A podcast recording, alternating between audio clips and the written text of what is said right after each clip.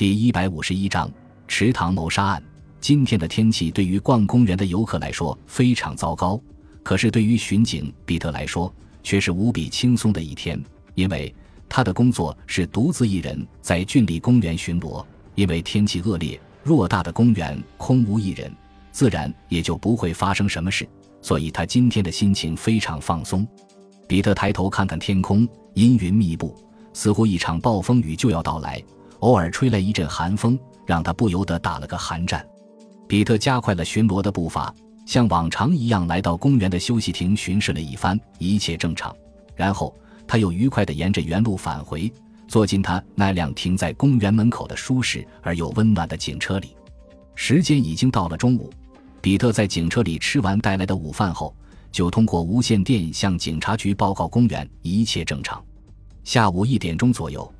比特透过车窗看到有一辆汽车开进了公园，那是一辆暗红色的嘉宝牌汽车，挂着本州本郡的车牌。从那辆车破损的车灯、生锈的外壳、斑驳的油漆，不难看出车子实在是有些年头了。比特心里很清楚，通常驾驶这种汽车的都是些喜欢惹是生非的年轻人。他暗暗记住了那辆汽车。比特又到公园的四处去巡逻了。大约一个小时之后。他又回到了公园的门口，他注意到，那辆红色的加宝车仍然静静地停在公园门口的小停车场，而他的旁边不知什么时候又多了一辆黄色的马自达车，两辆车里都空无一人。比特的心中隐隐的有一种不安的感觉，他暗想：这两辆车太不相称了，为什么会不约而同地停在一起呢？难道是两伙互不相识的游客吗？嗯，有可能。想到这里，比特顿时又感到释然了。毕竟这和他的任务没有丝毫关系。他觉得在这种孤寂的日子里，还是不要用一些无端的猜疑来扰乱自己的心情为好。于是，比特又驾驶着警车，沿着公园的道路向另一个方向驶去，到那边去巡逻了。凯瑟琳今天的心情不太好，她想找个地方静一静，于是来到了郡里公园。当他看到公园门口处停着一辆破旧的红色嘉宝车时，不禁犹豫了一下。今天的天气并不好，难道这个时候还会有游客在公园里散步吗？我是不是该换一个地方呢？但最后他还是踏进了公园，因为他喜欢这里的环境。即使有其他的游客，这又有什么关系呢？凯瑟琳独自一人走在公园的小路上，她不停地思考着自己的烦心事儿。以至于对周围的环境浑然不觉，甚至连陌生人的接近也没有在意。终于，当凯瑟琳从思绪中回过神来的时候，她才意识到，两个陌生的男人就站在了自己的面前。那是两个年轻人，一个身穿着红色的羊毛衫，另一个穿着光滑锃亮的蓝色皮夹克。在他们蓬松凌乱的头发下面，是两张长满青春痘的脸。此刻，他们正注视着他，并发出不怀好意的淫笑。啊！凯瑟琳不禁吃了一惊，巨大的恐惧和惊慌顿时涌上了心头。她连连向后退了几步，离开小路，跑入路边的矮树丛，绕开拦在路上的那两个人，跌跌撞撞地向着公园的深处跑去。她拼命一路狂奔，希望尽快摆脱那两个心怀歹意的家伙。当跑了一段路之后，她鼓起勇气回头看，然而令她惊恐不已的是，那两个人也在后面紧紧追逐。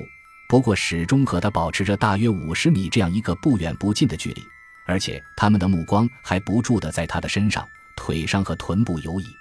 凯瑟琳不敢再跑了，她也实在跑不动了，于是沿着林中的小路跌跌撞撞地走着。这是一个寒冷的冬日，公园里没有其他游客，再加上此地已经处于树林深处，即使发出呼救声，也不会有人听到。凯瑟琳恐惧极了。而那两个年轻人却正洋洋得意，他们其实早就可以抓住他，但却不急于下手，就像猫在抓住老鼠之后却不急于吃掉，而是要戏弄一番，寻寻开心一样。因此，他们一直不紧不慢地追逐他，嘲弄并欣赏他的恐惧。凯瑟琳心里想：假如他们要的是钱，我干脆就将皮包交给他们；如果他们能够就此放过我的话，他一边想着。一边加快了步伐，就在他正犹豫着是否现在就把皮包丢下，然后趁着他们拾取皮包的时候迅速跑掉时，他脚下猛然被一根突出的树根绊住，结果身体失去平衡，重重地摔在了林地上。哈哈，快看，他自己摔倒了。那两个年轻人见状，在距离他大约十米的地方也停住了脚步。倒在地上的凯瑟琳心里非常焦急，她的头脑在飞快地旋转着。不要慌，越是危险，越要保持冷静，千万不能失去勇气。他暗暗告诫着自己。他和他们就这样在距离十多米的地方互相注视着。过了一小会儿，他缓缓地从地上坐起来，对那两个小伙子说：“你们要干什么？”他们只是互相看了一眼，耸耸肩，没有说话。借着从树林缝隙中透进来的一点光亮，他看清楚了眼前这两个追逐者的模样。他们十八到二十岁，既不像学生，也不像有正式工作的人，显然是那种不务正业、游手好闲的人。这些人也许不那么聪明，但却往往是一些危险分子。那个穿着红色羊毛衫的小伙子一步步地向他逼近，他急忙从地上爬起来，将皮包向地下一丢，继续向前跑去。快一点儿，再快一点儿！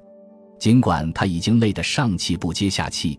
精疲力竭了，但求生的本能依然在内心呼喊着。然而，他身后追逐者的脚步声不但没有消失，反而越来越近。他跑出了树林，眼前是一片开阔地，那里是一个池塘，一个平坦、灰暗、反射着灰色天空的池塘。他心里很清楚，公园有明文规定，禁止游泳，除非想拥抱水里的蛇。但此刻他已经顾不了这么多了。因为两个紧追不舍的歹徒已让他别无选择。凯瑟琳从小就学会游泳了，而且水性很好。就算他不会游泳，但在这种紧急情况下，他恐怕也要义无反顾地跳下水去。更何况，池塘只有不到一百米宽，凭他的能力，完全能够游到对岸。于是，他毫不犹豫地跳进水中，对水的熟悉感瞬间带给他一种安全和希望的新感觉。他拼命用双脚打着水，双手也在使劲滑动着。一米、两米、十米，他离身后的岸边越来越远了。可是由于是冬日，他身上穿着厚厚的衣服，进入水中之后，那些衣服吸足了水，十分沉重，这让他游起来非常吃力。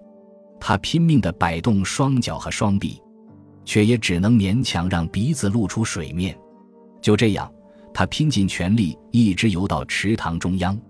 在水里，他回头看了一眼，只见那两个年轻人站在岸边，既没有下水，但也没有离开的意思。只要我游到池塘那一边就好了。他抹了一把脸上的水，一面继续用双脚踩水，保持身体浮在水面上，一面继续注视着那两个人的行动。